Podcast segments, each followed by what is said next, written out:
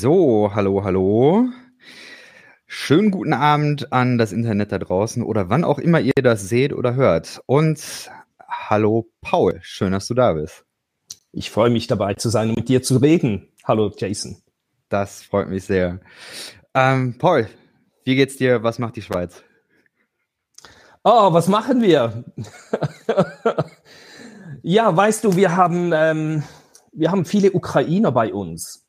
Ja. Und äh, wir sind sehr beschäftigt damit, denen zu schauen, die hierher kommen. Und das ist ein tolles Privileg, aber auch sehr viel Arbeit. Ja, bei mir läuft einiges im Moment. Ich habe äh, vor, weiß ich nicht, einem halben Jahr oder so ähm, schon mal mit dir Kontakt aufgenommen gehabt. Und äh, da wollte ich auch schon ein Interview mit dir führen.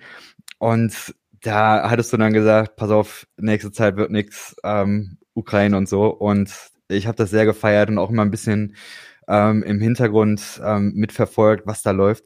Ähm, magst du mal ein bisschen erzählen, was, ähm, äh, was, was macht ihr? Beziehungsweise vielleicht für diejenigen, die dich noch nicht kennen, kannst du kurz sagen, wer bist du, was machst du? Und dann kannst du auch noch sagen, was machst du mit den Ukrainern?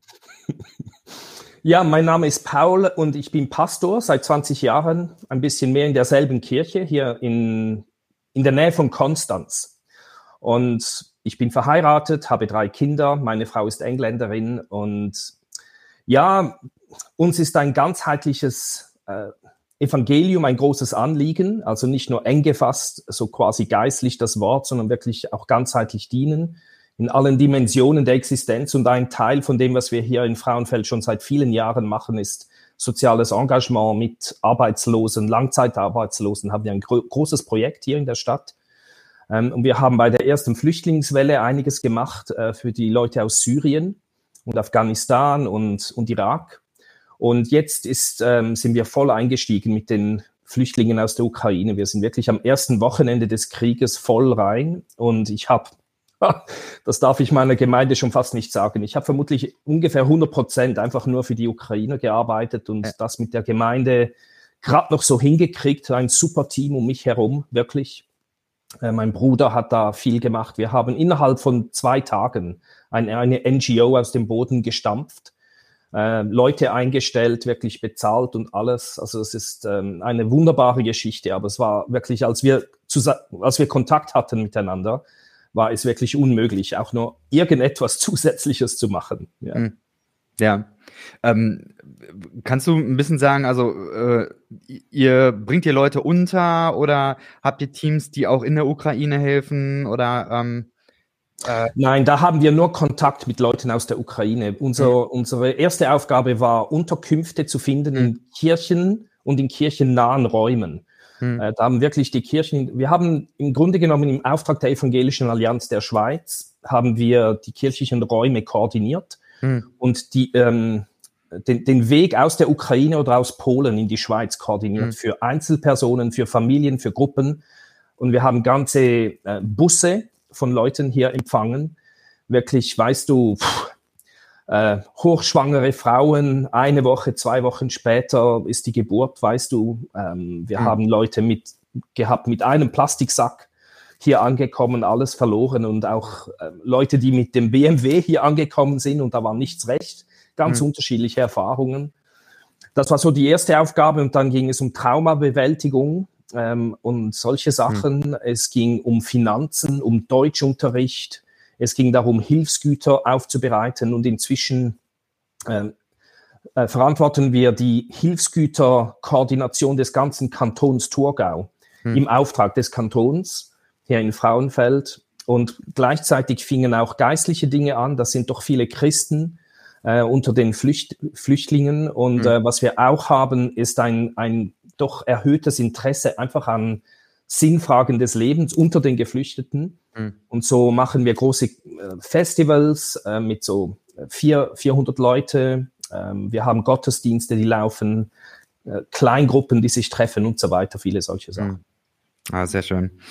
Ähm, ja, alles Gute auf jeden Fall für diese Arbeit feiere ich total und danke. Ähm, ja, finde ich ähm, extrem wichtig.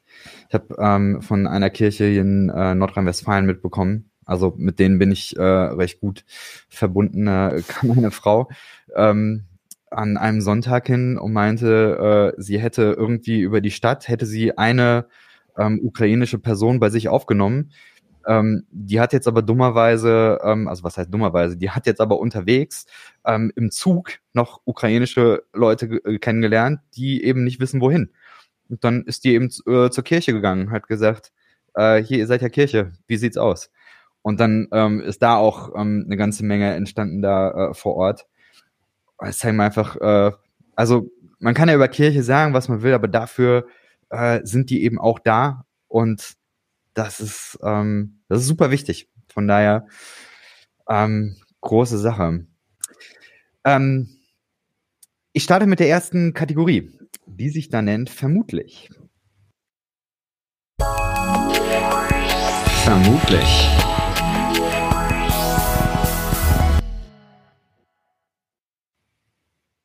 Hier im Podcast äh, frage ich immer vorher bei Instagram ab, ähm, dass die Leute so ein paar Vermutungen anstellen äh, können. Ja, die Leute googeln dich oder vielleicht äh, kennen sie dich auch schon und dann äh, schreiben die Leute dann äh, so verschiedene Vermutungen auf. Ähm, für dich ist einiges reingekommen.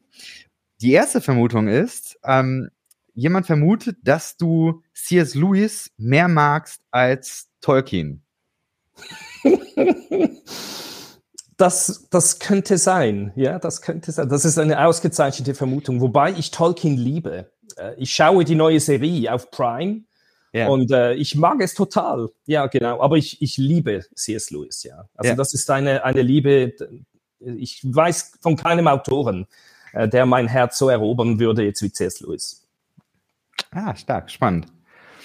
Ja, äh, ich finde, ich, ich fand es spannend. Ich war einmal äh, auf einer Klassenfahrt in, in England und habe da, ähm, äh, das war, wie heißt das Kaff nochmal, da Oxford. Also da, wo äh, äh, quasi die beiden ja auch äh, sich kennengelernt haben, beziehungsweise C.S. Lewis auch gelebt hat und gearbeitet hat. Und äh, dann hatte ich da mit einem Englischlehrer, der, der schon in Pension war, geredet. Es war spannend. Der kannte natürlich dann eben so die Narnia-Bücher und so. Aber äh, er hat eben nie gehört, dass C.S. Lewis auch theologisch gearbeitet hat.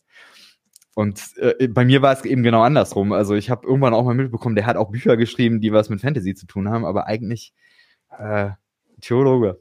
Okay. Ja, die, die apologetische ja. Arbeit ist, ist natürlich sehr gut, aber seine, seine größte Wirkung entfaltet er vermutlich in der ähm, Fantasy-Arbeit. Also auch mhm. die, die Science-Fiction-Sachen. Ich fand äh, Perilandra und Out of the Silent Planet und That Hideous Strength Weltklasse. Also das war ganz, ganz stark. Ja. ja. Wir haben noch eine äh, Vermutung und zwar, ähm, dass du lieber Bier als Wein trinkst. Das stimmt voll. ich mag Bier wirklich sehr. Ja, ich mag, ich mag Wein, ich mag Whisky, ähm, aber vor allem anderen mag ich äh, Craft Bier, Craft Biere. Hier in der Stadt haben wir eine Brauerei, die super feines Bier macht, unterschiedliche Sorten und ich braue selbst auch manchmal. Jetzt habe ich schon ein, ein Weilchen nicht mehr weil ich keine Zeit hatte. Hm. ja, ich mag Bier wirklich sehr. Magst du ähm, auch Bier? Was magst du? Ich trinke am liebsten Heineken 00 tatsächlich. Ähm, also äh, recht konsequent alkoholfrei. Vom Geschmack her wäre ich tatsächlich eher bei Rotwein. Ähm, aber ich habe seit einiger Zeit angefangen, meinen Alkoholkonsum ähm, wirklich drastisch zu, zu äh, verkürzen. Ja, ja. Ja, das ist weise. Das ist ganz sicher gut. Ja, ähm, von daher äh, auf Festivals und in Gesellschaft gerne, aber sonst habe ich es äh, massiv runtergefahren. Aber trotzdem, äh, ich mag beides letztendlich. Ja, genau. Ähm, es gab eine äh, Vermutung noch. Jemand hat einfach geschrieben konservativ. Kannst du mit dem Begriff was anfangen? Natürlich, ja. Viele sehen mich als sehr konservativ. Mhm. wenn Sie von eher einer progressiv-liberalen Seite her mich anschauen.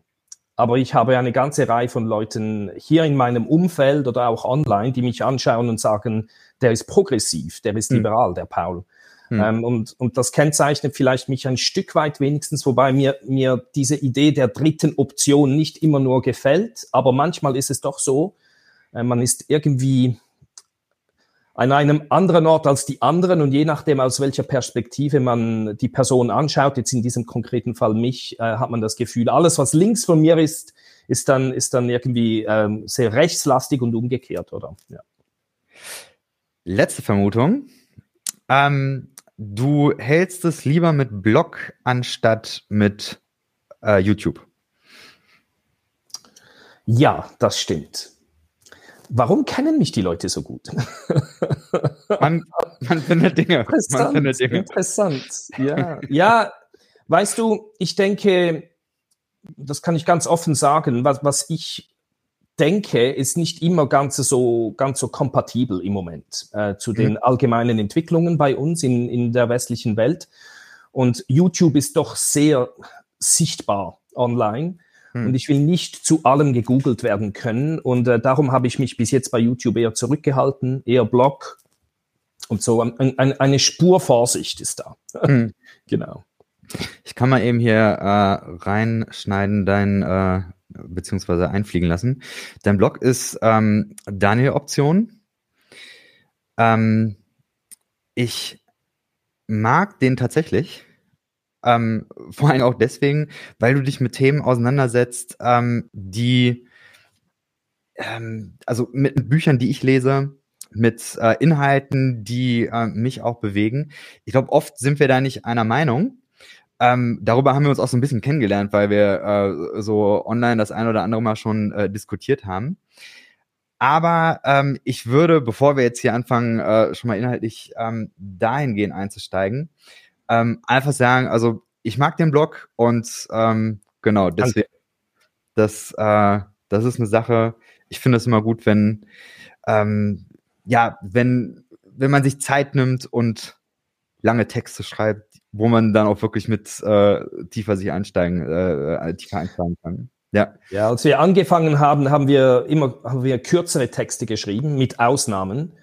Und ich merke, je länger wir bloggen, ich, mein Bruder, andere, desto länger werden die Texte, weil, weil es ähm, fundiert sein muss. Ja. Man, und das muss man auch ein Stück wenigstens zeigen. Ähm, und ich denke, so das Niveau ist wirklich interessierte Laien, Studenten, solche Sachen. Ähm, ja. ja. genau. Und darum sind die Texte etwas länger geworden in, letzten, ja. in den letzten Jahren. Genau. Das, also ich finde die Entwicklung super. Ähm, von daher sind tatsächlich Texte die, ähm, wo ich mich gerne mit auseinandersetze. Danke. Ähm, ich bin hier im Podcast gerade in einer Serie, die sich da nennt Hoffnung wieder Hoffnung. Und die Grundidee ist, ähm, es knallt in dieser Welt an allen Ecken und Enden. Wir haben Krisen ohne Ende. Die äh, Vielzahl an gleichzeitigen aufeinander äh, Krisen ist heftig. Und ähm, ich möchte mich gegen äh, vielleicht ein Strohmann, aber vielleicht auch äh, schon eine, eine Gefahr in der christlichen Welt, ähm, möchte ich mich, mich äh, mit kritisch auseinandersetzen. Und zwar mit dieser Idee, ähm, wir können als Christen einfach entspannt sein, weil Gott wird das schon richten. Und würde sagen, das ist eine schlechte Form von Hoffnung. Ähm, Hoffnung muss im christlichen Sinn irgendetwas sein, wo angepackt wird. Du hast es gerade schon so ein bisschen erwähnt. Meine Einstiegsfrage wäre, äh, wie löst du für dich oder auch für, für deine Gemeinde in deiner Theologie, in deinem Verständnis diese Spannung? Auf der einen Seite, wir leben hier, wir haben eine Verantwortung, wir müssen mit anpacken. Und auf der anderen Seite, ähm, wie kommt Gott da für dich ins Spiel? Ja, ich habe das schon gesagt. Also die, die Ganzheitlichkeit ist mir persönlich sehr, sehr wichtig. Das war für mich das große Aha-Erlebnis im Theologiestudium. Ich kann mich gut erinnern, unser AT-Prof war äh, Chris Wright. Der ist vielleicht ein Begriff. Der, der hat eine wichtige Missionstheologie geschrieben. Und ähm, wir waren da im Unterricht und wir haben über die Endzeit gesprochen und darüber, ob, äh, wie, wie, ob wir uns auch sozial engagieren sollen als Christen. Und dann hat mein inzwischen guter Freund Woody sofort die Hand hochgehalten und hat gesagt, aber warum müssen wir denn etwas machen mit der Schöpfung? Das Ding verbrennt ja sowieso am Schluss. Ja. Äh, ich habe das nie vergessen, das ist mir geblieben und die Antwort von Chris war, war super und ich habe gemerkt, nein, also wir haben eine eine Verantwortung an der Schöpfung als Christen, wir haben eine Verantwortung an der Menschheit als Christen. und wir sollen investieren. Und die, die Endzeittheorien sind ähm, glücklicherweise genug unklar, äh, dass wir uns da festlegen könnten auf ein Szenario, wo wir mhm. uns zurückziehen. Und ich, ich glaube wirklich, äh, es ist wichtig, dass, äh, wenn wir schon beim Begriff evangelikal dann auch sein werden in, diesem, in mhm. dieser Sendung wahrscheinlich, äh, dass wir eine Variante davon suchen, die weltoffen ist, also die, mhm. die geöffnet ist äh, zur Welt hin, ähm, und da würde ich sagen, für mich, ich, ich mache einfach, und weißt du, das ist einfach eine bare Freude, eine pure Freude, ein, ein immenses Privileg. Ähm, aktiv sein zu können, eben in, ich brauche jetzt das Wort geistlich im traditionellen Sinn, weißt du, also so eine Kirche und Predigen und Bibel und Beten und so, aber eben auch im Sozialen, äh, im Wirtschaftlichen, im, ähm, äh, im politischen und im ökologischen. Das sind die fünf Hauptdimensionen. Äh, die kriegst du aus dem Exodus wunderbar schön heraus, plus dann im Neuen Testament ähm, noch die, also und im Alten Testament natürlich auch schon die ökologische Dimension. Die ist da beim Exodus jetzt nicht unbedingt so gut vertreten. Aber ja, das Erlösungshandeln Gottes an der Welt ist, ist umfassend. Mhm. Und darum sollen wir als Christen auch umfassend agieren. Und mhm. äh, da bin ich ähm, ein Stück mh, hm, doch entspannt, aber nicht tatenlos, hm. äh, weil ich im Vertrauen auf den Schöpfer und auf den Erlöser handle, ähm, aber ohne in Panik auch auszubrechen, ähm, wenn gewisse Sachen nicht sich so schnell entwickeln, wie sie äh, idealerweise gewünscht wären. Hm. I see. Ähm, Jetzt ist es so, ähm, dass ich glaube, es hilfreich wäre, wenn äh, die Energie, die wir so haben, wirklich auch da reingeht, diese Welt zu einem besseren Ort zu machen, wäre wahrscheinlich so die säkulare Formulierung, ähm, ein Stück weit äh, Reich Gottes schon ähm, hier sichtbar werden zu lassen oder welche Konzepte man da auch immer nehmen will. Ich glaube aber, dass viel Energie jetzt ähm, in unserer Gesellschaft und auch in unserer Christenheit da rein äh, fließt, weil es irgendwie äh, auch innen drin kracht und weil da äh, viele Fragen sind, viel, viel Spannung ist. Und äh, wir, wir beide waren äh, Gast in einem Podcast, ähm, Furcht und Zittern. Da kommen wir gleich auf jeden Fall nochmal drauf.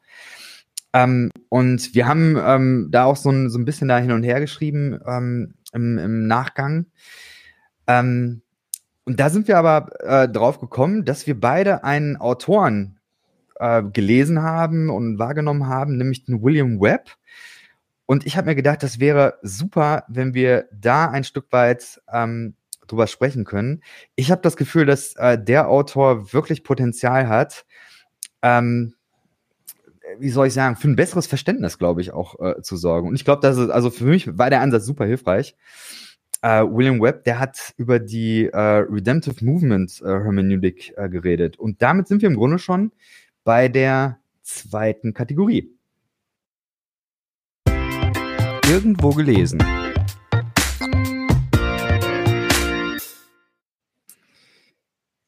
So, ich äh, spiele mal ein Zitat ein von William Webb. Der hat nämlich gesagt, ich habe es übersetzt. Ich hoffe, dass es äh, von der Übersetzung her nicht sehr sinnentstellt ist. Er hat gesagt, wir wollen nicht bei den statischen oder in der Zeit eingefrorenen ethischen Anweisungen der Bibel stehen bleiben. Vielmehr müssen Christen den erlösenden Geist der Texte umarmen und in die Richtung einer ultimativen Ethik dieses Geistes weiterreisen. Ähm, meine Frage an dich. Aus, aus welchem Buch ist das ein Zitat? Das ist, Web. meine ich, aus dem Corporate Punishment. Mhm. Ähm, es könnte Corporal, Corporal Punishment. Oh, was habe ich gesagt? Co ja, Corporal. Corporate sorry. wäre, ja, das, ja, das wäre äh, falsch. Ja, danke. Ähm, genau. Also, also körperliche Strafen. Genau.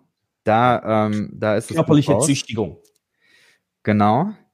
Ähm, er hat noch ein anderes Buch geschrieben. Ähm, das ist nämlich, ähm, ich meine, Women, Slaves and Homosexuals. Ja, und ja. er hat noch ein, eines, das er kürzlich mit einem anderen Autor veröffentlicht hat über die Gewaltstellen äh, in der Bibel. Auch, also, ja, es jetzt genau. nicht um, um Sklaven, Frauen und Homosexuelle oder eben um körperliche Strafen geht, sondern um die Gewalt- und Kriegsstellen, die äh, diese Stellen schaut er auch mit dem gleichen Ansatz an. Ja. Und das habe ich auch mindestens teilweise gelesen und, und studiert. Das ist, glaube ja. ich, vor einem Jahr, zwei Jahren rausgekommen, irgend so. Ja. Ah, spannend. Das äh, ist mir Women, Women uh, Slaves, Women and Homosexuals ist aus dem Jahre 2001. Das ist also doch ja. schon 20 Jahre alt jetzt. Ja. Ähm, ich habe einmal diese Grafik äh, rauskopiert. Mhm. Wenn du magst, äh, kannst du einmal kurz erklären, wie du Web da äh, verstehst, was ja, du. Ähm, gerne.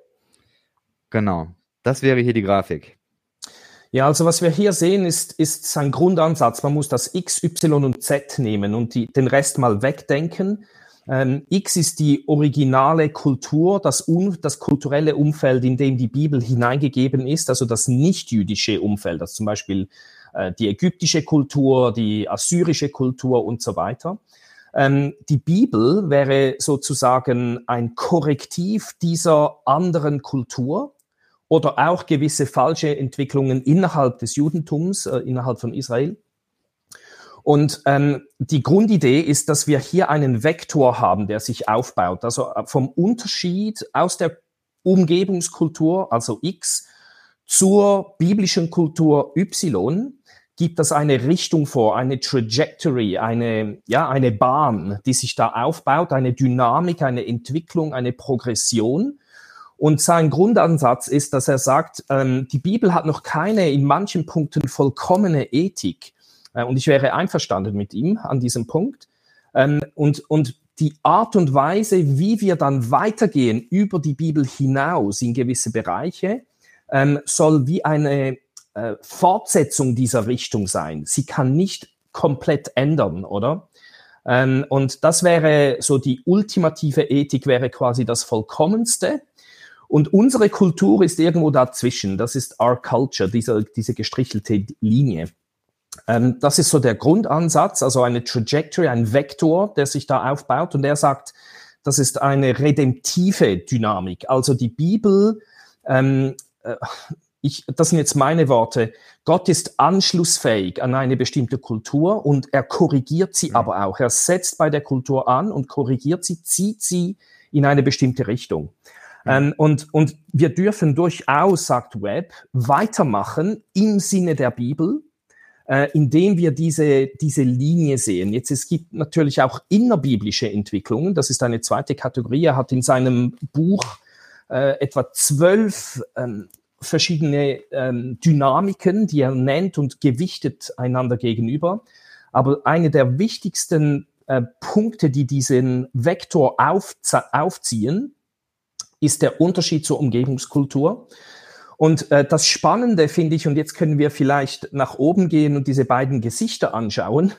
Ähm, aus Sicht der damaligen Zeit, also von einem Ägypter oder Assyrer oder Römer oder Griechen, der die biblische Kultur anschaut, äh, sieht das super redemptiv aus. Also ich kann ein Beispiel äh, geben, zum Beispiel Sklaven, die entflohen waren, äh, musste man in der assyrischen Kultur äh, gab es ein Gebot, dass wenn ein Sklave entflohen ist und ich finde den oder der kommt zu mir, muss ich ihn zurückbringen. Ähm, wenn ich das nicht mache, gibt es eine Todesstrafe auf mich, wenn ich den Sklaven nicht zurückbringe ähm, zu seinem ursprünglichen Besitzer. Äh, jetzt Israel hat, ähm, war ein, ein Land oder ein Bereich, eine Zone, wo ähm, entflohene Sklaven aufgenommen wurden, ohne dass sie zurückgebracht wurden.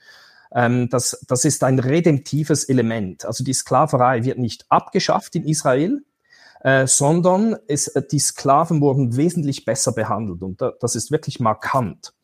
Ähm, und das heißt, und jetzt können wir wieder zu diesem Gesicht kommen, diesen Smiley, oder? Also für Sklaven aus dem Umfeld von Israel sah das Ganze in Israel super aus. Darum smilet er da. Aber aus unserer Zeit heraus schauen wir jetzt zurück. Das ist der, das andere Gesicht mit dem Fragezeichen. Ähm, und das ist kein Smiley mehr. Äh, der schaut jetzt auf die Bibel und sagt, was, die Bibel schafft die Sklaverei nicht ab. Äh, was ist denn die Bibel für ein re regressives oder antiquiertes Ding, oder? Äh, und, und vergisst, wenn man so reagiert auf die Ethik der Bibel, vergisst man, dass die Bibel im Verhältnis zur damaligen Zeit bereits schon sehr, ich brauche jetzt das Wort progressiv war, ähm, eine Entwicklung gestartet hat. Ja, heute sind wir ein Stück weiter bei der Sklaverei. Grundsätzlich mal, es gibt Formen der Sklaverei leider immer noch, äh, aber grundsätzlich sagen wir, Sklaverei gehört abgeschafft und sind in dem im biblischen Sinne weitergegangen. Okay? Das ist so un ungefähr das, was wir mhm. hier also eine Redemptive Movement, das wäre eine redemptive, eine erlösende, eine heilsbringende Entwicklung, die wir da haben. Und diese ähm, Pfeile stellen das dar. Mhm. Was ähm, findest du an diesem Ansatz hilfreich? Ich finde es wahnsinnig hilfreich. Ich muss ja. wirklich sagen. Ähm, also ich gehe damit wirklich mit. Ähm, und zwar, weil es hilft wirklich zu verstehen, es gibt so viele Themen, wo wir merken, die Bibel ist wie noch nicht ganz angekommen. Hm. Ähm, und ich sage das mit einer hohen Sicht der Bibel hm. als Evangelikaler. Ähm, aber eben, die Sklaverei ist ein gutes Beispiel. Und ähm, das, das gab ja vor ungefähr 150 Jahren immense Auseinandersetzungen, auch theologische, weil gewisse Christen sagten, die Bibel verbietet die Sklaverei ja nicht. Hm. Äh, also dürfen wir Sklaven haben. Ähm, ich glaube, Wilberforce hatte recht. Äh, das ist der englische Politiker, der dafür äh, geworben hat, dass man Sklaverei verbietet in England und in den Kolonien. Und ähm, wir haben hier ein gutes Modell, um zu verstehen, dass wir doch gewisse Sachen weitermachen dürfen im Sinne der Bibel. Hm. Äh, genau. Also es, es hilft, ähm, nicht eben statisch zu die Bibel zu lesen, wie das in diesem Zitat auch ähm, vorkommt, die, den du gebracht hast. Äh, eine statische Lektüre der Bibel, und da können wir zum Beispiel das Thema der körperlichen Strafe nehmen, mhm. äh, um das auch zu illustrieren. Also die in den in Amerika gibt es diese, und ich weiß nicht, was das deutsche Wort ist. Äh, two smacks, maximum. Mhm. Äh, wie, wie, übersetzt du das auf Deutsch? Ich habe ähm, da ein Zitat mitgebracht. Ich äh, schalte es mhm. mal schnell rein. Ähm, ich habe es so übersetzt. Wir müssen über die hochgradig verbesserte Zwei-Schläge-Maximum-Erziehung hinaus und mutig weiterreisen zu einer ausschließlich nicht körperlichen alternativen Erziehungsweise. Das ist auch von William Webb. Ähm, diesmal eben aus, äh, also tatsächlich aus dem äh, Buch ähm, Corporal Punishment. Ähm, das, was er da, glaube ich, gemacht hat, ist, dass er sich äh, Erziehungsratgeber aus der äh, amerikanischsprachigen oder englischsprachigen Welt angeguckt hat. Und da waren auch tatsächlich recht äh, Bekannte bei. Albert Moeller, ähm, glaube ich, äh, also müsst du wahrscheinlich besser wissen als ich, Chief in Command gewesen da vom äh, Southern Baptist Band. Ähm, also wirklich sehr, sehr bekannte Leute. Und er hat eben dann ähm, äh, geguckt, was die eigentlich an, an Ratschlägen haben, hat rausgefunden, ja, körperliche Bestrafung in der Erziehung äh, kommt häufig vor. Allerdings anders als in der Bibel. Und zwar sagen die eben ne, maximal zwei Schläge und dann eben auch auf den Hintern, nicht wie in Bibeltexten auf den Rücken. So, also äh, verschiedene, ähm, verschiedene Dinge, wo sie eigentlich über den Bibeltext hinausgehen. Und dann äh, fragt er eben, ja, warum geht ihr eigentlich äh, über den Bibeltext hinaus? Ja, warum, äh, warum seid ihr nicht so krass, wie, wie das in der Bibel äh, vorgeschrieben wird? Also ist schon scheinbar irgendwie intuitiv, habt ihr euch da äh, in eine gewisse Richtung weiterentwickelt. Und William Webb sagt jetzt aber, ähm, am Ende muss es darauf hinauslaufen, eine, ich würde jetzt mal, äh, in Deutschland würde man wahrscheinlich sagen, eine gewaltfreie Erziehung. Das muss das äh, ultimative Ziel sein. Vielleicht kannst du noch mal zwei Sätze sagen. Was, was meint diese Idee von ultimativer Ethik? Ja, genau. Also du hast das, glaube ich, sehr gut verstanden und beschrieben, oder mindestens so, wie ich es auch verstanden habe. Mhm. Also er argumentiert, dass die zwei Schläge, das zwei Schläge Maximum Camp eigentlich bereits schon so etwas gemacht hat, wie er in seiner Ethik beschreibt, in seiner Hermeneutik. Sie sind bereits schon darüber hinausgegangen und wenn sie biblisch, sie berufen sich ja auf die Bibel, und wenn sie biblisch wären in einem quasi statischen Sinne, dann müssten sie zurückgehen und sagen, nein, wir hören nicht auf beim Alter 6, 7, 8, sondern machen das bis ins Teenageralter, bis ins Erwachsenenalter. Mhm. Äh, wir, wir brauchen nicht die Hand, wir müssen einen Stock brauchen, wir gehen nicht auf den Po, wir gehen auf den Rücken und so weiter. Äh, das wären eigentlich die biblischen Ansätze, oder? Und, äh, und ich finde das spannend. Ähm, und, und da, ich habe noch ähm, äh, Dietz und Feix gelesen zu dieser mhm. Frage.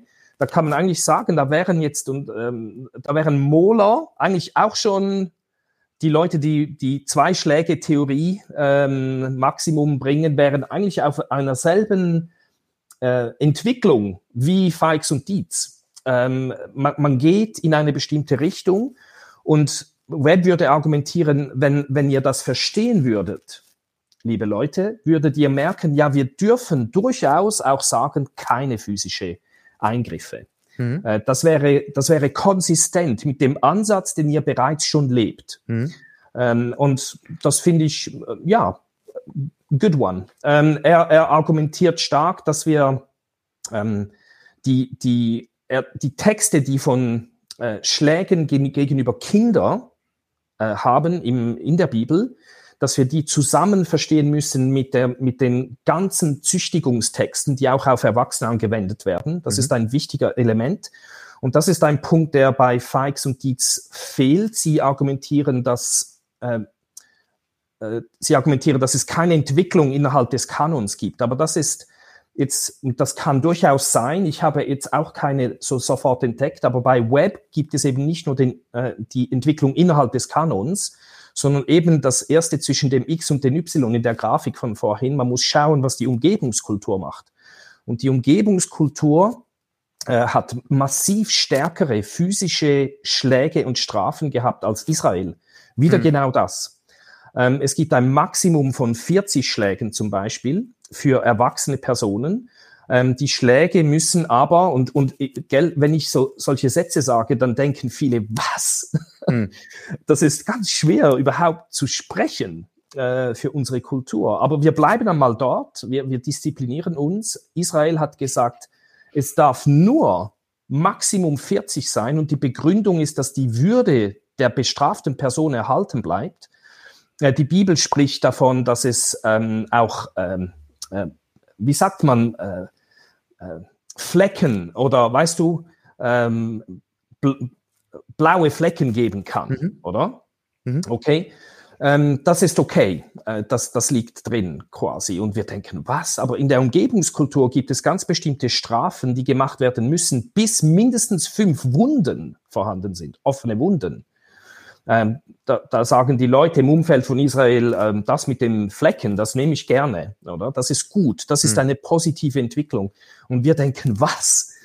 Ähm, und ja, ich denke, es ist wichtig, äh, dass wir die, äh, die Kindererziehungstexte im Kontext der Erwachsenentexte äh, nehmen, weil ein Mann durfte zu Hause, das war in der damaligen Welt eigentlich wie eine Erweiterung der, der öffentlichen strafrechtlichen Situation.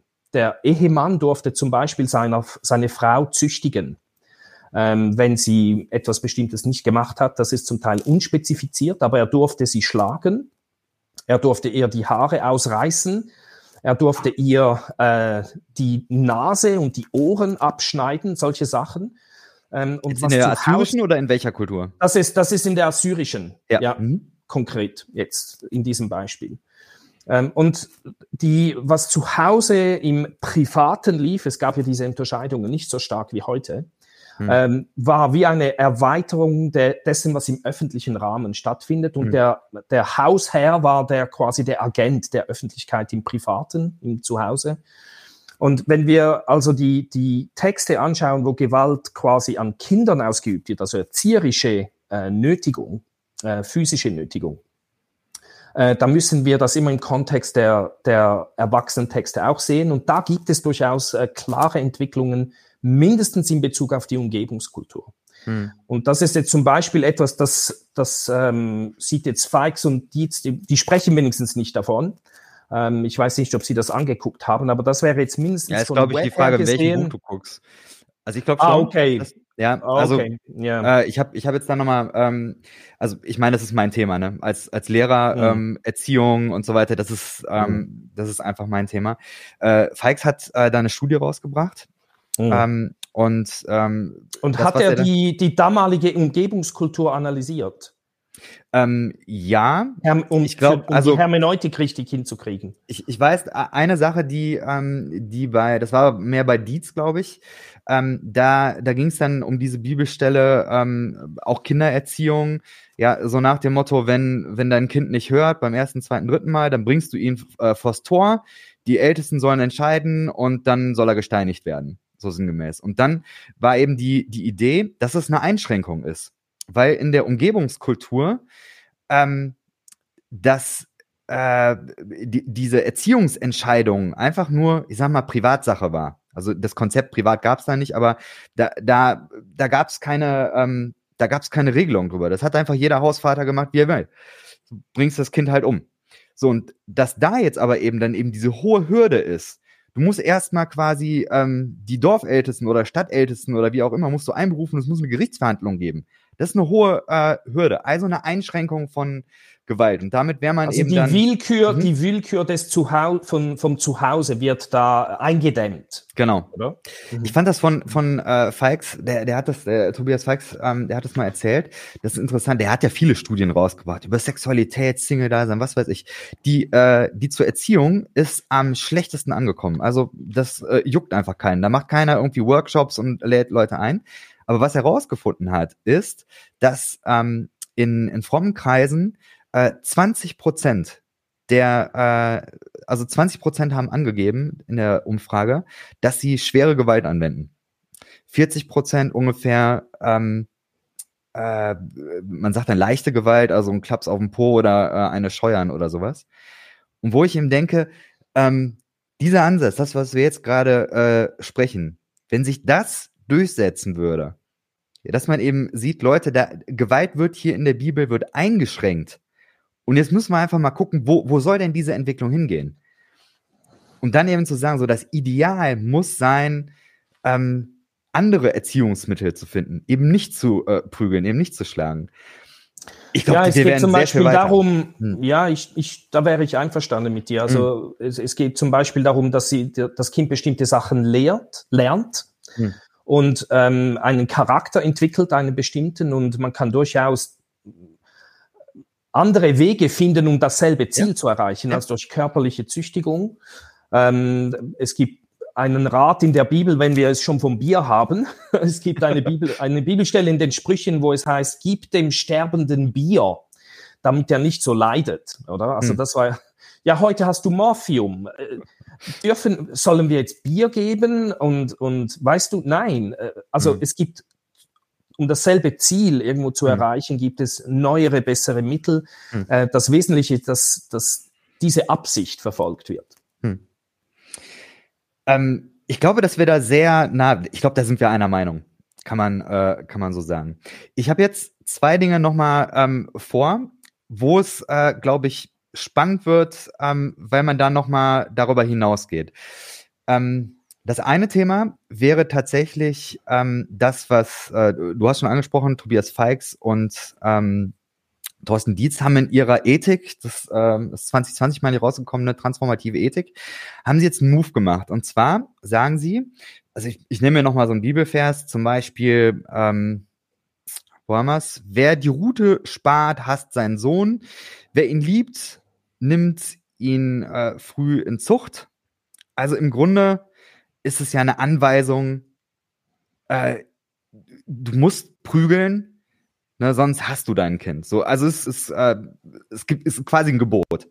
Und jetzt sagen äh, Falks und Dietz, okay, wenn man die, äh, die Entwicklung weiterdenkt, dann muss man im Grunde, muss man das heute ja umdrehen und muss sagen, ähm, gewaltfreie Erziehung, das ist das, wo es darauf hinauslaufen muss.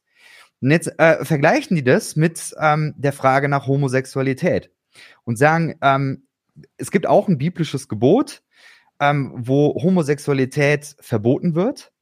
Also und, ausgelebte Homosexualität. Ja, genau, sorry, das, äh, habe ich mich nicht, ja, habe ich mich nicht klar ausgedrückt. Ja. Ausgelebte Homosexualität ähm, oder die, die sexuellen Akte, die homosexuellen Akte, äh, wenn man es noch präziser äh, haben will, die werden verboten in der Schrift.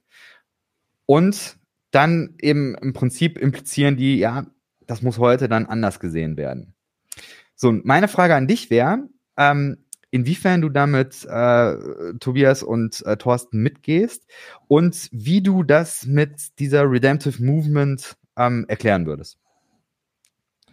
Ja, mich würde es natürlich interessieren, ob es dich überzeugt. Überzeugt mhm. es dich, dieser Ansatz? Kannst du da kurz etwas dazu sagen? Äh, kann ich machen. Also ähm, muss ich zum, zum Hintergrund sagen, ähm, in meiner Düsseldorfer Zeit war ich ähm, äh, ja mittreibende Kraft in der Gemeindeleitung von ähm, einer Gemeinde, die sich Mosaik nannte äh, oder nennt, die gibt's noch. Ähm, und diese äh, Gemeinde war eine ähm, der wenigen Gemeinden in Deutschland, die ähm, dann auch äh, gleichgeschlechtliche Trauungen durchgeführt haben. So und ähm, ich war da ähm, für Theologie ähm, ja mit hauptverantwortlich und habe da auch ein Paper zugeschrieben ähm, und würde sagen, also das, das ist das, wo Darf ich, ich fragen, in welchen Jahren war das so? Ähm, also wir haben als Gemeinde einen Prozess gemacht. Ähm, so das war, das hat 2011 und 2012, 2013 so gedauert.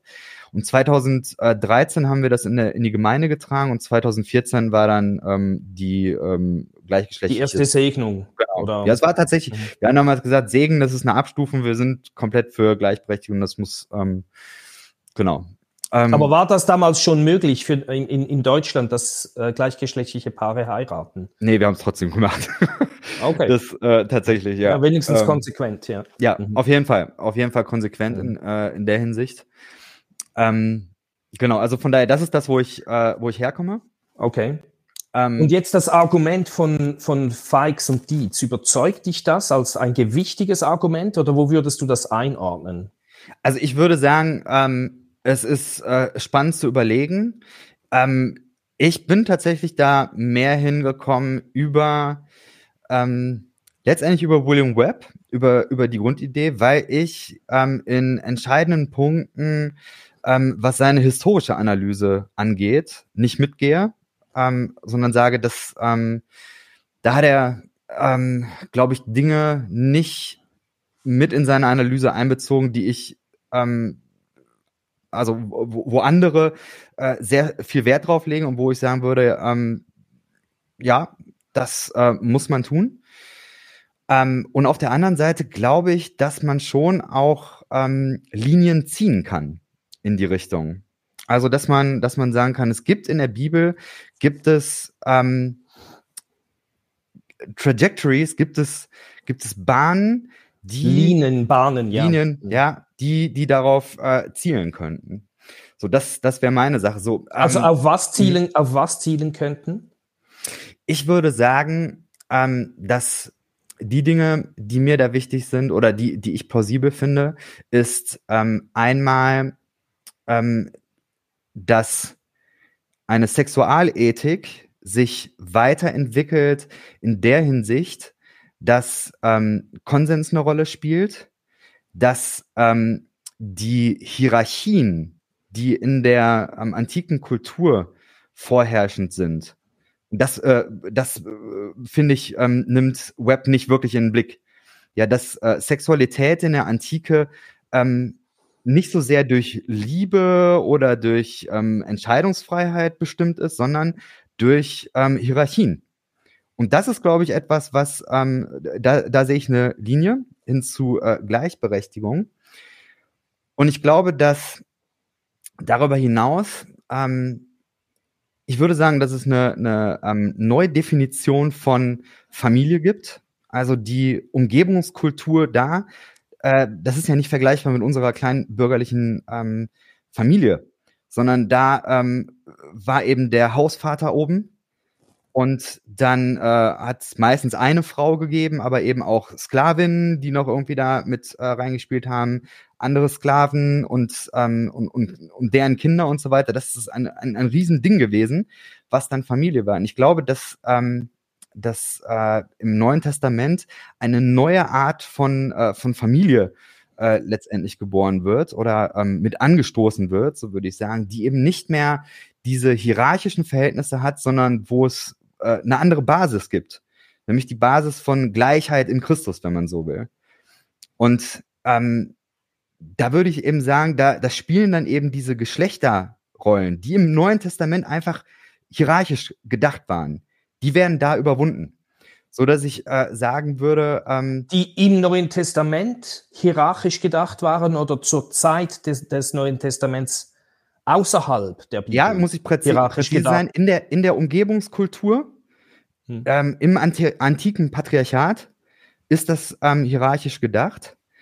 Und ich würde eben sagen, dass, ähm, dass da im Neuen Testament sehr, sehr wichtige Impulse äh, kommen hin zu einem äh, neuen Verständnis.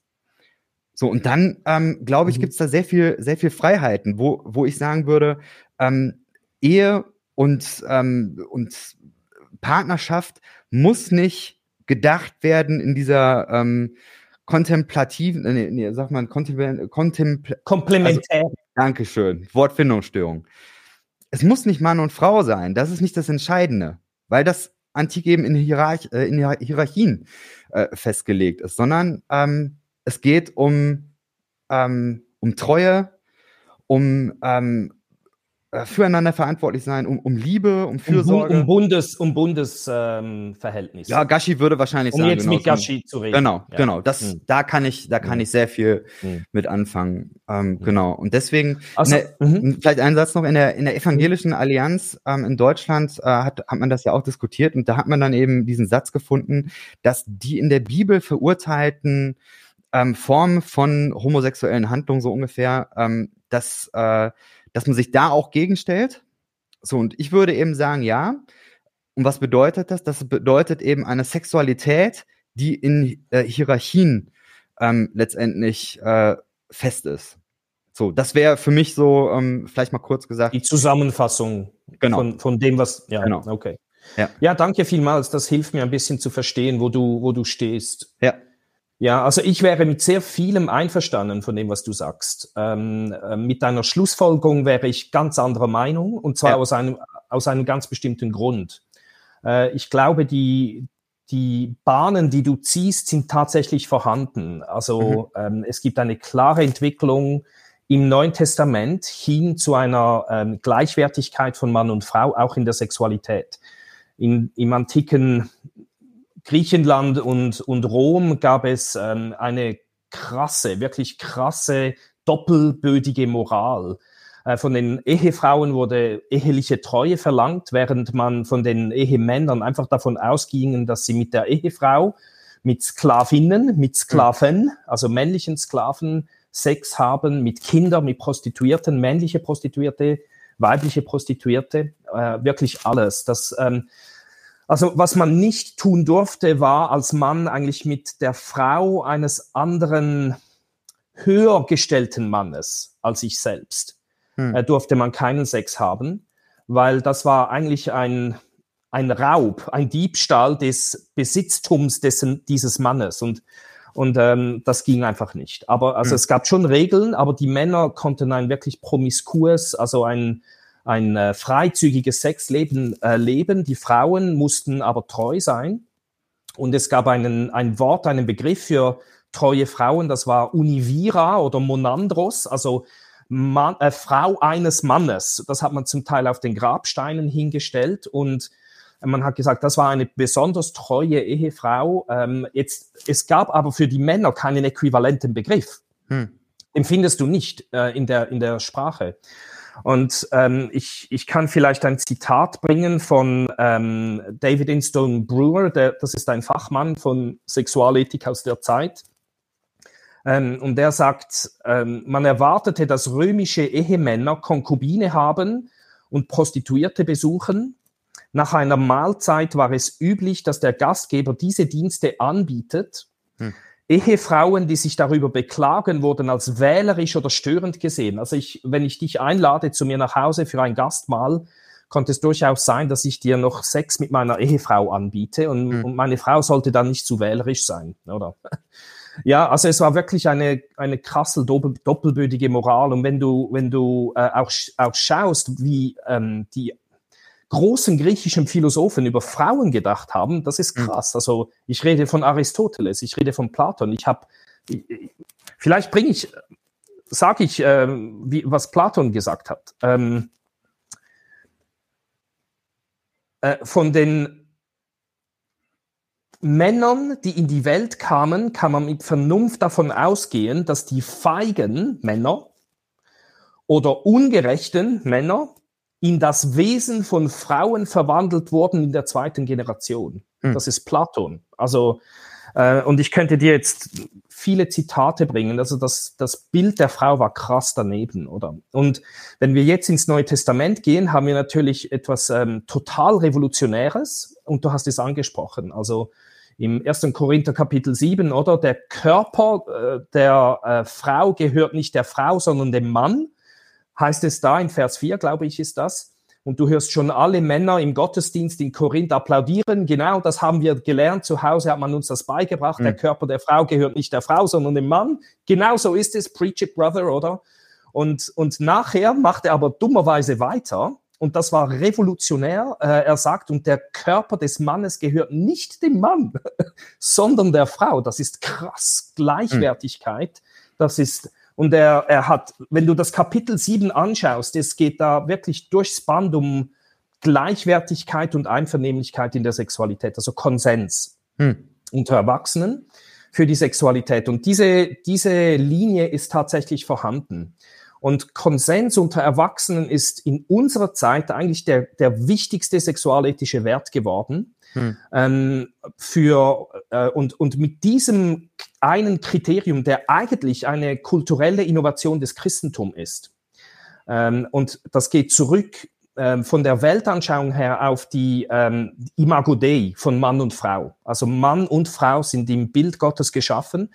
Und man kann eigentlich sagen, dass die Christen eine sexuelle Revolution vom Zaun gerissen haben, indem sie eben Sexualität herausgelöst haben aus dem ähm, äh, Thema Macht. Also es ging wirklich um mhm. Macht und soziales Gefüge. Also das soziale Gefüge wurde verstärkt und etabliert durch das sexuelle Verhalten.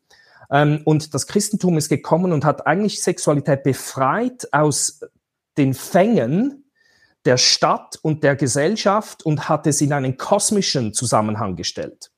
Äh, der kosmische Zusammenhang ist der Schöpfer äh, und, und hat gesagt, bei Sexualität geht es nicht darum, eigentlich zu ähm, äh, ein, eine bestimmte Machtstruktur aufrechtzuerhalten, sondern ähm, ob, ob eine sexuelle Handlung äh, angemessen und angebracht ist, entscheidet sich nicht, ob es die soziale Struktur verstärkt und Macht ausübt, sondern ähm, ob es angemessen und angebracht ist in Bezug auf den Kosmos, auf den Schöpfer. Und äh, es ist eine starke Schöpfungstheologie und die Einvernehmlichkeit ist eine zutiefst schöpfungstheologische Dimension, ähm, nämlich äh, die, die Gleichwertigkeit von Mann und Frau in der Schöpfung. Ähm, das, was, und, und das ist jetzt, um deine Frage zu beantworten, wie ich Web mhm. ähm, einordne in der Trajectory, in der redemptiven Dynamik.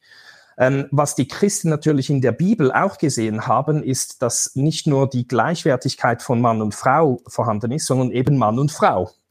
Ähm, es gibt eine schöpfungstheologische Dimension des Geschaffenseins im Körper, im Leib. Die Leiblichkeit ähm, und die Körperlichkeit des Menschen ist eben auch eine Struktur in der Schöpfung, die mit informiert, wie Sexualität stattfinden soll. Ähm, und du hast das zum Beispiel, ich, ich bringe jetzt irgendein Beispiel, ähm, bei 1. Korinther Kapitel 6, also ein Kapitel vorher, ähm, war in Korinth die Situation, dass die einen Männer zu Prostituierten gehen. Okay? Und Paulus argumentiert da mit ihnen. Es gibt äh, ein Argument der Leibestheologie dort, der sagt, ihr habt nicht verstanden, was die Bedeutung des Leibes, des Körpers ist. Ähm, wenn ihr das, wenn ihr verstehen würdet, was die Bedeutung des physischen, eures physischen Leibes ist, äh, würdet ihr nicht zu den Prostituierten gehen. Äh, es gibt andere Bibelstellen, wo man das auch sieht und man sieht in, in diesem Beispiel 1. Korinther Kapitel 6 auch schön die kosmische Dimension. Äh, Paulus sagt, euer Leib ist ein Tempel des Geistes, des Heiligen Geistes, Gottes selbst. Ähm, und das ist jetzt das entscheidende Element, oder? Und ähm, ich glaube, das ist jetzt etwas, was jetzt zum Beispiel in dem, wie du es beschrieben hast, ein, eine ganze Dimension der biblischen Lehre, der biblischen Trajectory äh, vergessen gegangen ist. äh, nämlich äh, die Körperlichkeit des Menschen. Das war damals in vielen, also das war übrigens, also du hast das in der Bibel, aber du hast das auch bei den ähm, außerbiblischen äh, Ethikern und Philosophen und Autoren. Ähm, das ist das ganze Thema der, ähm, äh, der, der Physik des Menschen. Und in der Bibel würde ich sagen, haben wir bei der Heterosexualität eine gewisse Toleranz für Abweichungen in Richtung Polygamie und Jesus Christus macht das dann zu. Ähm, und äh, Scheidung, Wiederverheiratung, das gibt es zum Beispiel, äh, wobei Wiederverheiratung ein großes Thema ist, das könnten wir ein anderes Mal diskutieren, aber es gibt, es, ähm, ich, ich vertrete die Meinung, dass Wiederverheiratung absolut möglich ist. Ähm, ja, also es, es gibt, jetzt habe ich den Faden verloren, äh, ja, genau. Ich wollte sagen, es gibt bei der Heterosexualität gibt es hm. Bandbreiten an, an eine gewisse Beweglichkeit, die ähm, es überhaupt nicht gibt bei der Homosexualität. Und ich glaube, das hat zutiefst damit zu tun, dass die Leiblichkeit des Menschen, äh, der hohe Wert des Leibes, ähm, da voll mitbedacht ist. Und diese Dimension wird in den Diskussionen notorisch ausgelassen. Ähm, und wenn du jetzt diesen, dieses zweite Kriterium ähm, im kosmischen Zusammenhang des Leben als Geschöpf, Leben als äh, Wesen, das von Gott erschaffen worden ist, wenn du das mit hineinnimmst, dann ist plötzlich ähm, nicht nur Konsens unter Erwachsenen das Kriterium, sondern eben auch die Leiblichkeit. Was sagt unser Körper darüber, wie Kann, Sexualität gelebt werden sollte? Wie, wie meinst du das ähm, mit Leiblichkeit? Also ich würde jetzt sagen, also was verstehst du darunter? Oder was, was hörst du, wenn ich dieses Wort brauche? Ich bin mir tatsächlich nicht ganz äh, sicher, was ähm, ich, ich kann es echt nicht einordnen. Weil für mich, ich würde sagen, ähm, Körperlichkeit erleben können Heterosexuelle genauso wie Queere auch. Also ich sehe da nicht den Unterschied. Der Unterschied ist, ähm, dass queere Menschen ähm, dann nicht schwanger werden können. Also queere äh, Verbindungen in, in dem Sinn. Aber da würde ich sagen, dass, also ich weiß nicht, ob das dein Argument ist, die Fruchtbarkeit. Weil da würde ich Nein, sagen. Nicht ähm, die, ich rede okay. nicht nur von der Fruchtbarkeit. Ja. Ähm, ich, glaub, ich versuche wichtig, aber ähm, das wäre jetzt für mich da, glaube ich, nicht entscheidend. Deswegen erklär nochmal, ja, ich, ich habe es ich hab's nicht ich, verstanden. Ich versuche, die, ich versuche, das Denken innerhalb der Bibel zu verstehen. Mhm. Ob, ob das dir oder mir Sinn macht, ist nochmals eine zweite Frage. Mhm. Aber ähm, wenn, wir, wenn wir zum Beispiel jetzt Römer Kapitel 1 nehmen und da argumentiert Paulus ja ähm, spannenderweise, er, er, er bringt weibliche Homosexualität und männliche Homosexualität und er sagt, sie entbrennen in Leidenschaft aneinander. Ähm, hier ist nicht eine ähm, ausbeuterische Variante von Homosexualität gedacht. Es war übrigens in der Antike ähm, gab es alle Varianten. Es gab sicher viel auch ähm, missbräuchliche Homosexualität, also Päderastie, also Sex mit Minderjährigen, oder? Ähm, aber bei weitem nicht nur. Also die, ich könnte jetzt auch hier zig Zitate bringen von ähm, heidnischen Denkern, die auch einvernehmliche Homosexualität leben, bis hin zum Selbstverständnis einer Quasi-Ehe. Also es gab wenige Hochzeiten, und Hochzeit war ja damals noch ein bisschen anders. Also Nero mhm. können wir mal weglassen. Ja, ja. Äh, der, der hatte sowieso ein, ja, ein Problem. Sklaven hatte, glaube ich, ähm, aber, oder was, ne? ja, ja. genau. Aber, aber es gab ganz eindeutig äh, gleichgeschlechtliche Paare, die äh, quasi rechtliche Vereinbarungen getroffen haben. Und wir sehen, das Selbstverständnis dieser Paare war bei mhm. weitem nicht einfach nur, ich werde jetzt missbraucht von jemand anderem in dieser ähm, in dieser Verbindung, sondern das war wirklich einvernehmlich. Äh, und Paulus greift das auf und er argumentiert, dass sie ähm, am Körper entwürdigend handeln durch mhm. die ausgelebte homosexuelle Handlung. Mhm. Äh, also, und das, ich versuche jetzt hier deine Frage zu beantworten. Ähm, die, die Konturen des Körpers sind bei Mann und Frau aufeinander hingeschaffen mhm. und, und zeigen uns damit, wie Gott sich Sexualität gedacht hat. Ähm, also, äh, Penis und Vagina passen super zusammen, oder? Äh, jetzt mal ganz einfach und plump ausgedrückt. Ähm, mhm. Ähm, die, die Gestalt der, der Schöpfung informiert uns darüber, wie wir leben sollen. Das ist in der ökologischen ähm, Szene etwas Selbstverständliches geworden. Ich war am, am Samstag an einer Weindegustation mhm. Und äh, wir haben da den besten Wein degustiert bei Freunden zu Hause und da hat jemand gesagt, sie führen Wölfe wieder ein in gewisse Gegenden, um die Strukturen der Ökologie wieder in eine gute Bahn zu bringen. Das, das passt in die Strukturen der Ökologie, um eine Biodiversität zu schaffen. Keine Ahnung, ob das stimmt, aber ich nehme das jetzt mal als Beispiel. Oder wir, wir sind sehr darauf bedacht, zu schauen, wie die physische äh, Natur geschaffen ist hm. Und ihr entsprechend uns zu verhalten.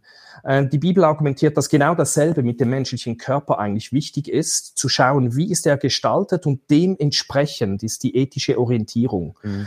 Also nicht nur, und das ist jetzt wichtig, oder wenn du nur Konsens unter Erwachsenen nimmst, kannst du äh, Polyamorie ähm, verteidigen und begründen.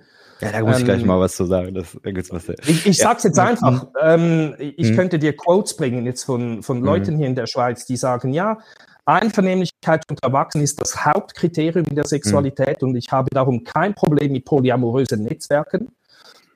Äh, du kannst eine ganze Reihe von, also in Korinth, wenn wir schon bei Korinth sind, gab es den Inzestfall, oder? In mhm. Kapitel 5. Ähm, und, und du kannst, das war vermutlich eine einvernehmliche Beziehung unter Erwachsenen. Mhm. Äh, von diesem Sohn des Vaters, der mit der nächsten Frau zusammen ein Verhältnis hatte. Also nicht mit der eigenen Mutter, sondern mit der neu verheirateten Frau des Vaters. Ähm, also du kannst rein mit nur diesem Kriterium, und dieses Kriterium ist wichtig, äh, das ist ganz wichtig zu sagen, mhm. aber es ist eigentlich in unserer Kultur herausgelöst aus der Gesamtschau äh, der Bibel des Kosmos. Das ist, mhm. Der Kosmos ist ein geschaffenes, äh, ein, ein Ort, das erschaffen wurde vom Schöpfer und ähm, wir als Christen, denke ich, sollten darauf achten, dass wir nicht einfach nur ein Cherry-Picking machen. Verstehst du das? Also Cherry-Picking, ähm, ja, auf jeden Fall. Ja. Rosinen, mhm. Rosinen picken. Also wir, wir picken einen mhm. Wert, das tatsächlich da vorhanden ist und eine kulturelle Innovation des Christentums ist, sondern schauen, ja, was, was war die, die gesamte Logik? Weil die Gefahr ist, mhm. wenn wir nur einen Teil der Logik nehmen und herauslösen aus der Bibel, und einfügen in eine andere Gesamtsicht der Welt, ähm, ist die Gefahr groß, dass wir auch das noch verlieren, was wir vom Christentum mhm. noch hatten. Ja. Und Konsens wäre eins und ich würde sagen, eben Leiblichkeit wäre mhm. ein zweites. Genau. Ich, äh, also mir war ja klar, dass du diese äh, Position hast. Ich habe dich deswegen auch eingeladen, weil ich ähm, denke, mein Podcast soll eine Ressource sein, damit Leute unterschiedliche Meinungen auch im Gespräch hören. Ähm, Leiblichkeit oder einen Körper entwürdigen, wäre für mich nämlich was anderes. Das wäre für mich das, was äh, du vorhin erzählt hast ähm, über die Zustände in, in der Antike. Wenn klar ist, äh, jemand ist gerade zu Gast und dann kannst du den Körper sozusagen von jemand anderem dann noch äh, benutzen. Egal, du nimmst diese, du nimmst diesen Menschen ja gar nicht wahr. Und damit entwürdigst du, glaube ich, einen, einen, äh, einen, äh, einen Körper, wenn du ihn eben nicht würdevoll behandelst. Also für mich glaube ich, ich konnte, ich konnte da eine also, andere ziehen.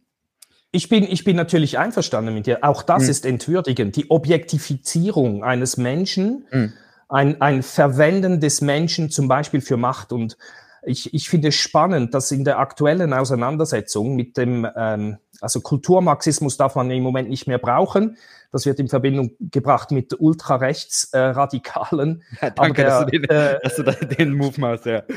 Äh, genau, also das habe ich erst kürzlich realisiert, letzte ja. Woche oder so, ja. äh, weil das war ein Begriff, den ich benutzt habe. Aber ich denke jetzt einfach, mhm. die marxistischen Grundkategorien werden ja als äh, theologisches ähm, Rüstzeug verwendet. Und da geht es ganz stark um die Machtfragen von Gruppen und ähm, die ähm, die großen Narrative werden als etwas gesehen, das die ähm, Privilegierten benutzen, um andere Gruppen unten zu behalten, oder? Und, mhm. und zu dominieren und zu, zu, an den Rand zu drängen und zu unterdrücken. Und darum ist die, die Idee, man muss immer das dominante Narrativ dekonstruieren. Ähm, mhm. Und ich habe da einfach so meine Frage. Jetzt wird wirklich alles über die Machtschiene äh, entschieden, auch in den sexualethischen Fragen. Und es ist wichtig, dass, dass wir das herauslösen daraus. Ich, ich sehe da eine Art Rückschritt zurück in äh, Sexualität rein über die Machtverhältnisse anzuschauen. Äh, das ist eigentlich ein neues Heidentum, würde ich so sehen. Ähm, und ich sehe da große Gefahren für die Menschen, weil äh, wir müssen wirklich daran festhalten. Ich finde das, was die ersten Christen gemacht haben, ein super guter Move, äh, das in den kosmischen Zusammenhang zu stellen. Das mhm. war die ultimative Befreiung. Im, Im, ersten Christentum kamen ganz viele Frauen in die Kirchen und es überrascht mich nicht. Das war eine, es wurde, es gibt Leute, die sagen, das Christentum war eine repressive Sexualität äh, mhm. in Bezug auf das ähm, frei, die freie Sexualität der, der Römer und der Griechen. Also nichts könnte fälscher sein. Später gab es vielleicht solche Ent Entwicklungen in der Kirchengeschichte. Das habe ich nicht so genau studiert, das kann ich zu wenig sagen. Es, äh, da, da gibt es sicher ungesunde Entwicklungen. Ähm, aber jetzt mal einfach so in den ersten zwei, drei Jahrhunderten da, wurde das Christentum als eine Befreiung gesehen für die Frauen, und für Sklaven, für Prostituierte, für Kinder, die missbraucht wurden und ich würde auch sagen für Ungeborene. Es wurde, die wurden auch geschützt in diesem ganzen Bild. Ähm, also wir haben hier ein, eine, das war eine sehr attraktive Vision der Menschheit, des Lebens, der Welt und der Sexualität. Und ich sehe gewisse Entwicklungen wie ein, ein Rückschritt in die damalige Zeit ein Stück weit und finde das ja durchaus problematisch. Ich äh, hatte ja gesagt, wir machen ungefähr 60 Minuten. Wo sind wir? Ich habe keine Ahnung. wir sind jetzt bei einer Stunde, fünf Minuten. Die Frage Gut. ist, ob du noch ein bisschen Zeit hast. Dann würde ich noch einen Fass aufmachen. Ähm, Wenn es bei dir zeitlich eng wird, dann. Äh, ja, es wird, es wird zeitlich eng bei mir. Ja, ja okay. genau. Dann, ich äh, habe noch etwas vor. Ich habe das ja. ja reingepresst in eine ohnehin schon total volle Woche. Es tut mir leid. Alles, alles gut. Dann ähm, vielleicht einfach ähm, noch. Wie können eine, wir den Sack zubinden? Wie können das wir. Ist, das ist jetzt so ein bisschen die Frage. Also, es war ein äh, sehr besten, Gespräch mit dir. ja, ich bin auch ungefähr mit der Hälfte der, der Notizen durch. ja, das macht nichts. Das wir ist, können ja ähm, irgendwann wieder mal, du kannst ja wieder mal fragen, wenn was ist. Äh, ja, äh, sehr gern. Das wird sicherlich noch die eine oder andere Serie geben. Ähm, genau, und eine andere Gelegenheit. Ähm, vielleicht vielleicht am Schluss äh, folgendes, äh, dass du, dass du vielleicht nochmal ein, ein Statement sagst. Jetzt ist es so, also wir sitzen jetzt hier, wir haben jetzt eine Stunde unterhalten, uns unterhalten, wir sind uns nicht in den Haaren, äh, okay, das ist jetzt ein bisschen blöd, äh, sorry. Das ähm, ist, das ist ein wirklich schlechter Witz, den du da gemacht hast. Schlechter Witz. Sorry, wir, wir, wir sind nicht hergefallen. Das war nicht fair. Ich, ich äh, spule zurück. Das war tatsächlich auch nicht Absicht. Das, äh, als ich es gesagt habe, fiel mir auf, nicht cool. Ähm, also. Ist okay. Wir, wir, wir sind, ich, wir sind zivilisiert miteinander umgegangen. Ja, bis gerade ähm, vorhin, ja, genau. Bis, bis, zu, bis zu dem ist letzten. Okay, ist okay, ja. ähm, und die Einstiegsfrage war ja im Prinzip, ganz viel Energie geht raus für Dinge, die nicht funktionieren. Ähm, beziehungsweise ganz viel Energie verpufft, weil irgendwie sowas wie heute Abend häufig nicht funktioniert. Nicht in Familien, da äh, wird, äh, da explodiert man. So, ähm, kannst du, kannst du zwei, drei Sätze noch dazu sagen? Wie glaubst du, wie kann es äh, wie kann's weitergehen? In, innerhalb der Christenheit. Deine Frage ist mir zu diffus. Ich, okay. ich weiß nicht, wovon du sprichst. Mir geht's im, im Grunde, also viel Energie verpufft, weil sich Menschen nicht unterhalten können über zum Beispiel theologische Fragen. Ähm, und meine Frage ist, jetzt haben wir diesen, diesen Abend erlebt und ich glaube, es hat irgendwie funktioniert.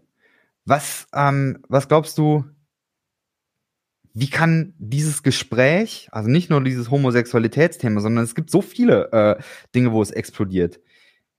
Wie glaubst du, wie kann es innerhalb der evangelikalen Welt, wie kann es in diesem postevangelikalen Kur Diskurs und so weiter, wie kann das überhaupt weitergehen, ohne dass alles ähm, uns um die Ohren fliegt? Oder muss es vielleicht um die Ohren fliegen? Ich weiß nicht. Was, was denkst du dazu? Ich habe nicht so ein Problem, wenn die Dinge um die Ohren fliegen. Mhm. Äh, ganz grundsätzlich. Äh, wobei ich bin vom Typ her ein harmonisch, äh, eine, ein harmoniebedürftiger Typ. Mhm. Ähm, aber ich habe durchaus auch kämpferische Elemente in mir, wo es mir nicht so viel ausmacht, wenn es mal ein bisschen um die Ohren fliegt. Äh, äh, das ist nicht so ein Problem für mich. Ähm, genau. Ich denke, wir haben jetzt wirklich ein sehr gutes Gespräch gehabt und das hm. ist vermutlich selten geworden. Und ich glaube, es gibt, ja, da müssen wir wirklich noch mal so eine Sendung machen dazu. Es, es, es gibt Gründe dafür, es ist alles stark ideologisiert worden. Hm. Ähm, äh, und und ähm, ja, Gashi, von dem wir gesprochen haben, du hast ja mit ihm einen, einen Podcast, eine Podcast-Sendung mhm. gemacht, ich glaube vor zwei, drei Wochen, irgendwie so. Ähm, der hat gesagt, ähm, in einem Interview 2016, ne, nicht ein Interview, das war ein Artikel, The Middle Ground is disappearing. Mhm. Ähm, also de, die, der Ort, wo man sich noch treffen kann in diesen Debatten, ist am, ist am Verschwinden. Und ich glaube, das ist wahr. Ähm, und ich glaube, das hat nicht zuletzt damit zu tun, man versteht einander ja nicht mehr oder immer weniger, wenn man in komplett anderen Denkparadigmen agiert und hm. denkt. Mhm. Und ich glaube, das ist ein Ausdruck davon. Ähm, es, es kristallisieren sich ganz neue, fundamentale, und ich meine das jetzt ähm, äh, Grund, im Sinne von grundlegenden Parad Denkparadigmen heraus, wo man einander fast nicht mehr versteht. Ähm, und das ist jetzt deskriptiv. Äh, ich glaube, äh, die Fetzen werden noch ein bisschen fliegen und darum ist dieses Gespräch jetzt so schön auch, äh, muss ich sagen. Aber du hast mir gut zugehört. Ich hm. glaube auch, dass ich wirklich versucht habe, dir zuzuhören und Definitiv. zu verstehen, hm. oder? Und das ist wie fast nicht mehr möglich. Ähm, und ich, ich bin, ich, ich weiß nicht, was ich wirklich sagen soll auf diese Frage. Es ist eine gute Frage. ich hatte gedacht, du, du ähm, sagst jetzt sowas wie, wir müssen einfach mehr Bier zusammen trinken. Ja, das würde ganz bestimmt helfen. Du hast ja nicht mal ein Bier mitgebracht, ob schon du das vorgeschlagen hast. Mein ich Kaffee. Meins hier. Mein Kaffee. Aber ich habe es nicht aufgemacht, weil, weil du nicht mal eins dabei hattest. Oh Mann, es tut mir leid. Du wolltest einen klaren Kopf haben, um mir, mit mir zu argumentieren. So ungefähr, genau. Mhm. Super. Ich danke für deine Zeit. Nein, ich, ich habe keine mhm. wirklich gute Antwort im hm. Moment, ja. Hm. Ja, aber vielleicht äh, können wir das nochmal wiederholen und dann äh, vielleicht geht es einen Schritt weiter. You can always ask. Sehr gut. Vielen Dank. Ich danke und, dir, Jason. Und einen schönen Abend, einen allen Wünsche ich dir auch. Und danke. allen da draußen, danke fürs Zuhören und tschüss.